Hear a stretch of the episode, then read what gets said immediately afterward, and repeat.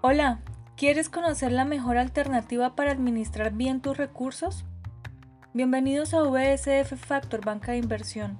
Quédate y conoce de Factoring y sus beneficios.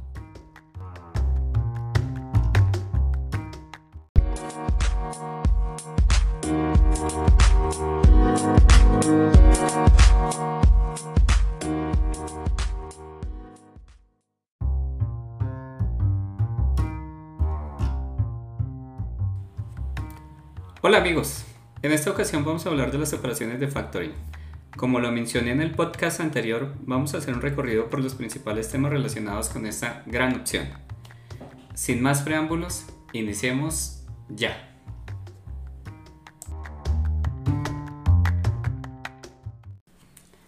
Definitivamente cuando hablamos de factoring debemos remitirnos a una larga historia que data desde principios de los tiempos del rey Hammurabi en Babilonia, aproximadamente 2000 años antes de Cristo. Básicamente los mesopotámicos fueron los primeros en escriturar y desarrollar registros para estructurar negocios para el pago a tiempo de sus obligaciones. Y esto es lo que da las bases necesarias para la operación de factoring. En el continente americano el factoring se convirtió en una herramienta importante para el desarrollo durante el tiempo de las colonias. Antes de la revolución los productores de madera, de algodón, hierro y trabajo en piedra enviaban sus cargamentos a Europa donde sus clientes avanzaban fondos a los productores antes de que los barcos llegaran a su destino. Eso le permitía a los productores continuar con el desarrollo normal de su labor. Durante la época de la revolución industrial tuvo un auge importante por la necesidad de crédito que requirieron las compañías para mantener esa solvencia económica, poder crecer y generar una cadena de suministro mucho más amplia de las que existían hasta ese momento. Eso le permitió al factor seguirse desarrollando. Antes de los años 30, el factoring en los Estados Unidos se desarrolló principalmente por la industria textil y la manufacturera de ropa. La revolución industrial y la Segunda Guerra Mundial son dos factores importantes para el desarrollo del factoring. En el caso de la Segunda Guerra Mundial, pues los países europeos necesitaban volver a reconstruirse y para esto necesitaban que su aparato económico y productivo funcionara. En ese espacio, pues efectivamente el factoring se expandió y se expandió también a otras formas de financiamiento basadas en cuentas por cobrar, donde ya en ese punto las operaciones de factoring eran financiadas y cobradas a través de las facturas por medios de terceros. En la década de los 70 y de los 80 la implementación del factoring creció notablemente usando personas jurídicas para el desarrollo de esta labor. Actualmente el factoring se estima que alcanza los 1.4 trillones de dólares en Estados Unidos y eh, se ha convertido en un modelo efectivamente de desarrollo empresarial de este país.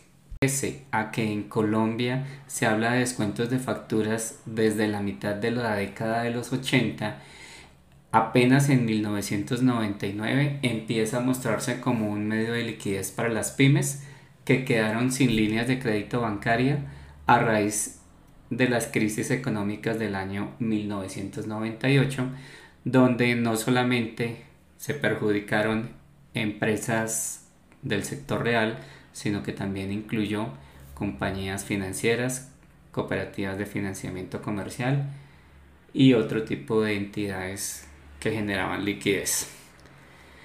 En un principio las operaciones no se desarrollaron con el crecimiento que se esperaba porque los clientes que tenían las obligaciones de pago sobre las mismas eran muy renuentes a que efectivamente su proveedor vendiera esa cartera y ellos tuvieran que pagarle a un tercero diferente del que había realizado el trabajo, el que había prestado el, servicio.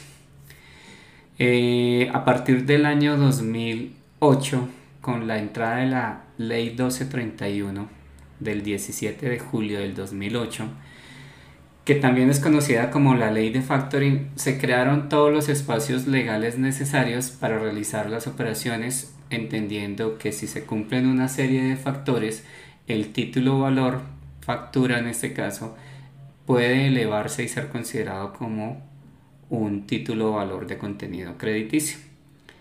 Básicamente las operaciones en Colombia han tenido un desarrollo importante, sin embargo siguen siendo muy pequeñas comparadas con nuestro entorno regional. Países de la región, por supuesto, países como Estados Unidos tienen un desarrollo muy avanzado sobre las operaciones de factoring. Nosotros hasta ahora estamos generando ese tipo de procesos y a nivel internacional tanto Asia como Europa son las dos zonas donde más desarrollo ha tenido las operaciones de factoring y donde se ejecutan de una manera permanente. Con la entrada en vigencia de la ley 1231 se define que el factoring lo pueden realizar entidades financieras y hoy en Colombia casi todas las entidades financieras, empezando por los bancos, muchas sociedades comisionistas, algunas fiduciarias, realizan operaciones de factoring desde la punta de fondear las compañías hasta la punta de crear portafolios de inversión basados en operaciones de factoring que establecen títulos valores de contenido crediticio. Y también dentro de ese proceso se da la posibilidad de que existan empresas no financieras que puedan realizar las operaciones de factoring y le generen esa liquidez y ese crecimiento que buscan estas compañías. Estos son temas que vamos a seguir desarrollando. Eh, por ahora la intención es que se entienda que es un proceso que existe desde hace muchos siglos, que en nuestro país se viene desarrollando desde hace décadas y que efectivamente hoy en Colombia las compañías tienen la posibilidad de fondearse a través de estructuradores de operaciones de factoring o factores como somos conocidos en el mercado, donde específicamente buscamos apoyar el crecimiento empresarial de estas compañías generando un descuento sobre este título valor. Y en este espacio al generar ese descuento se crea automáticamente una siguiente línea de negocio que es hacia donde nosotros estamos encaminados de manera corporativa y es a poder generar una liquidez a estas compañías buscando recursos de compradores con excedentes de liquidez que quieran generar esa liquidez y a cambio de eso obtener y participar en la utilidad que genera la operación. Todos estos aspectos los vamos a ir conociendo poco a poco en el desarrollo de estas píldoras informativas. Eh, por ahora les agradezco la atención prestada y nos vemos en nuestro siguiente podcast.